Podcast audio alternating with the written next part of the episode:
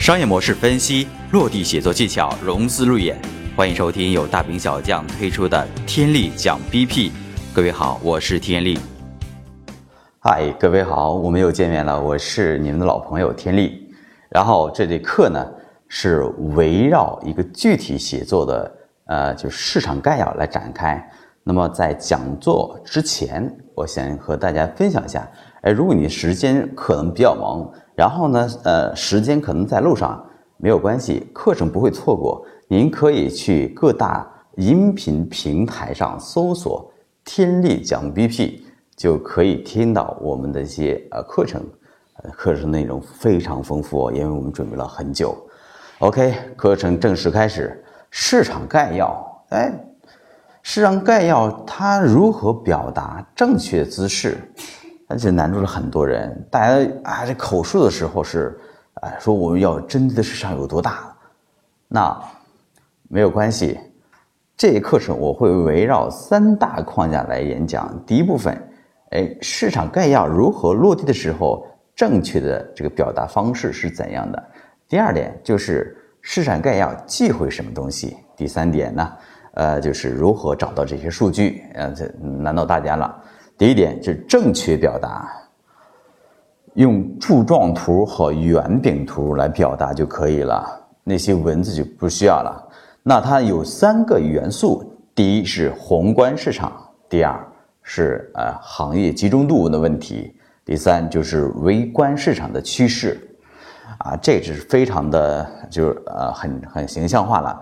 那你可以找到一些上市 IPO 的案例，去找到他们看一下，他们表达市场的时候就是这样子，啊，中国的这个某某市场有多少万亿，从某个年份市场份额到某年份市场份额复合增长率是怎样？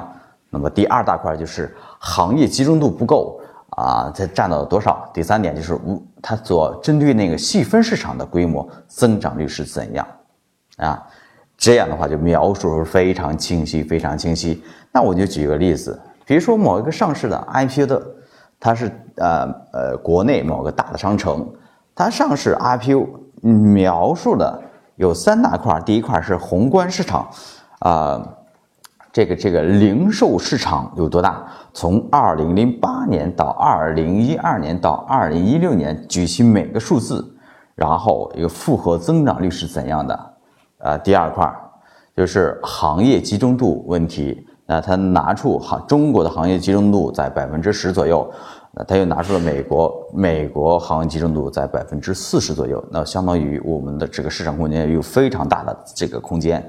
然后呢，因为它是线上的一个呃，就是主体，所以说他又把线上的这个微观的个市场拿出来，啊，是线上市场二零零。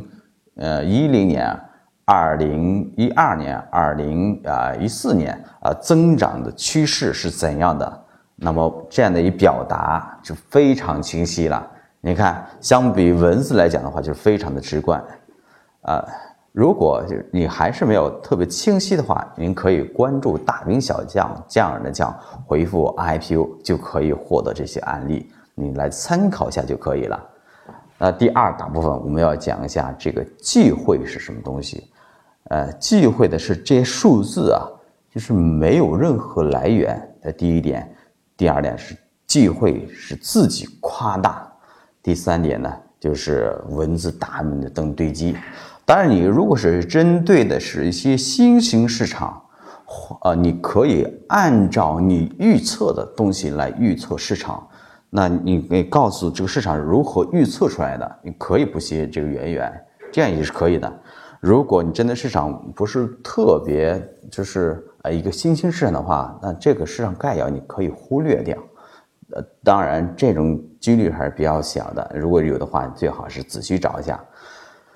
第三大框架，我们要讲一下第三大框架，如何找到数据？哟，真是难为很多人了，这是。无就是无米之炊难为英雄啊，啊，数据怎么找的呢？我我一般会通过一些搜索引擎来找到他们。那么第二的部分会找到一些呃媒体型平台，他们网站上会有大量的数据库。然后还有第三点是行业些数据库。我去举个例子啊，有艾瑞、艾美、易观千帆，还有尼尔森中商、百度指数、大数据中国、幺九九 IT，还有 D 啊 DCCI 互联网数据中心、数据中心。那么这些数据可以找到你想要的数据。当然，你可以通过搜索引擎直接找到，打入你的关键字，比如说你是做美容美发，那就讲打入美容美发市场规模，出来一大堆，找到你有人信息就可以了。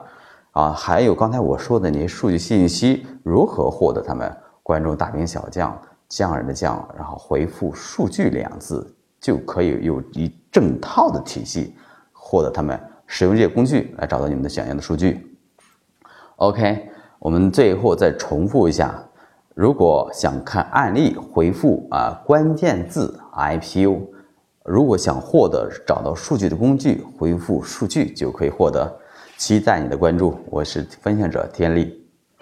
以上就是今天的内容，有方法，有案例，分阶段。手把手教你写一份打动投资人的商业计划书。这里是天力讲 BP，与我们深入沟通，了解更多 BP 干货。欢迎关注微信公众号“大兵小将”，将是工匠的匠哦。